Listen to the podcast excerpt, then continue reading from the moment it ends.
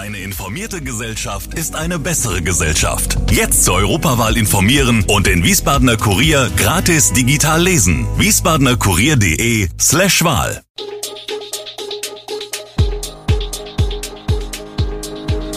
Gude, unser morgendliches News Update. Das Wichtigste aus Wiesbaden für Sie im Überblick.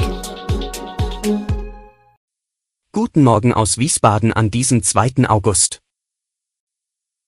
Fiese Telefonbetrugsmasche mit falschen Polizeianrufen, warum Wiesbaden teilweise die Geschwindigkeit drosseln will, Ex-Frau mit Messer schwer verletzt und tausende Fans feiern DFB-Frauen in Frankfurt. Das und mehr hören Sie heute im Podcast. Sie sind dreist, kriminell und bleiben kreativ, Betrugsbanden, die ihre Opfer über das Telefon in Minutenschnelle um ihren Besitz oder ihre Daten bringen. Praktisch im Wochentakt rollen dabei neue Maschen über das gesamte Bundesgebiet. Das hätte auch fast eine Leserin dieser Zeitung zu spüren bekommen. Am helllichten Tag wurde sie über eine für sie unbekannte Nummer auf ihrem Handy angerufen. Auf der anderen Seite meldete sich eine elektronische Stimme, die sich als Polizei ausgegeben hat. Gegen sie werde strafrechtlich ermittelt, deshalb habe man ihre Vermögenswerte bereits einfrieren lassen, bis das Ermittlungsverfahren abgeschlossen werde. Im Anschluss forderte die Stimme die Frau dazu auf, die Taste einzudrücken, um mit einem Polizeibeamten verbunden zu werden. Eingeschüchtert und überwältigt folgte sie der Anweisung und wurde sofort mit einer männlichen Stimme verbunden, die sie auf Englisch ansprach, um ihre personenbezogenen Daten abzugleichen. Daraufhin schöpfte die Frau Verdacht und legte auf.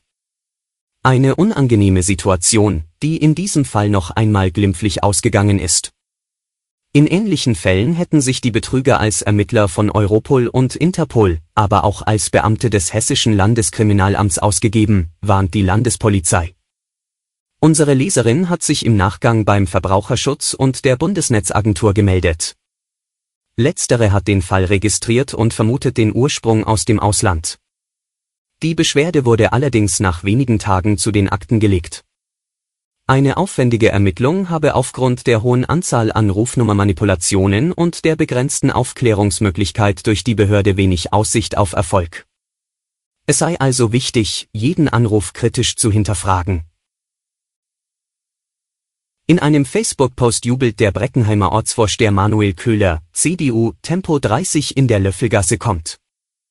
Es habe viel Überzeugungsarbeit von CDU, SPD und Grünen gemeinsam gekostet, aber schließlich habe man sich durchgesetzt. Erfreulicherweise konnte das Verkehrsdezernat nun davon überzeugt werden, dass die schmalen Bürgersteige und die Parksituation Tempo 30 sinnvoll machen. Es gebe in den Straßen verschiedene Gründe, die Geschwindigkeit etwas zu drosseln, erklärt das Verkehrsdezernat. Der wichtigste Grund ist der Lärmschutz. Das Recht auf Ruhe ist eines, das die Städte verbindlich sicherzustellen haben, und das ist an mehreren Straßen im Stadtgebiet noch nicht der Fall. Der Lärmaktionsplan 2020 des Regierungspräsidiums zeige eine Reihe dieser Straßen auf.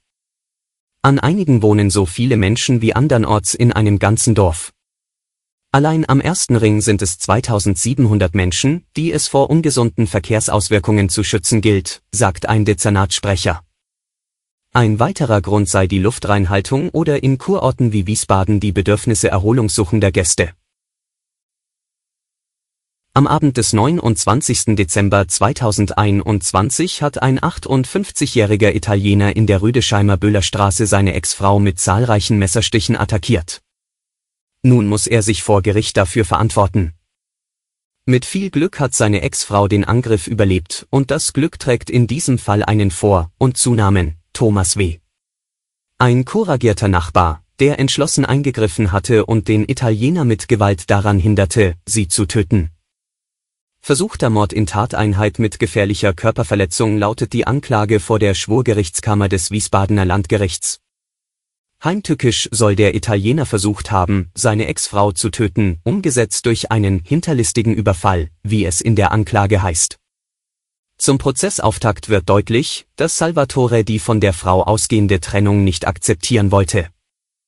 Er soll der Frau nach der Scheidung nachgestellt, sie mit Nachrichten oder Anrufen zugetextet haben. Sie habe ihre Ruhe gewollt, das auch klar gesagt, er aber habe nicht nachgelassen und gedrängt, komm zurück. Weil auch ihm klar geworden sein muss, dass es kein Zurück mehr geben würde, soll er seiner Ex-Frau vorgeworfen haben, du hast mein Leben zerstört. Der Prozess wird bald vorgesetzt. Tausende Fans haben gestern in Frankfurt die zurückgekehrten DFB-Frauen gefeiert. Beim Spiel gegen England haben die Fußballerinnen einen Tag zuvor den EM-Sieg im Wembley-Stadion mit einem knappen 2 zu 1 verpasst. Schon bei der Landung in Frankfurt wurde der gesamte DFB-Tross herzlich begrüßt. Als erste stieg Bundestrainerin Voss Tecklenburg aus dem Flieger, gefolgt von Kapitänin Alexandra Popp, die im Endspiel verletzt zuschauen musste. Später trugen sich die Spielerinnen und die Bundestrainerin im Römer ins goldene Buch der Stadt ein. Dort warteten auch die begeisterten Fans. Und noch ein weiterer Blick zum Fußball und damit zur Eintracht Frankfurt. Der Europa League-Sieger hat die zweite Runde im DFB-Pokal souverän erreicht. Die SGE siegte mit Debütant Mario Götze in der Startelf beim 1. FC Magdeburg 4 zu 0, 10 Europapokalsieger und einen Weltmeister, so hatte Eintracht Frankfurts Trainer Oliver Glasner seine Mannschaft in das erste Pflichtspiel seit dem Triumph von Sevilla geschickt. Ausgerechnet Kapitän Sebastian Rode musste auf die Bank, für ihn spielte Mario Götze. Und das war eine goldrichtige Entscheidung.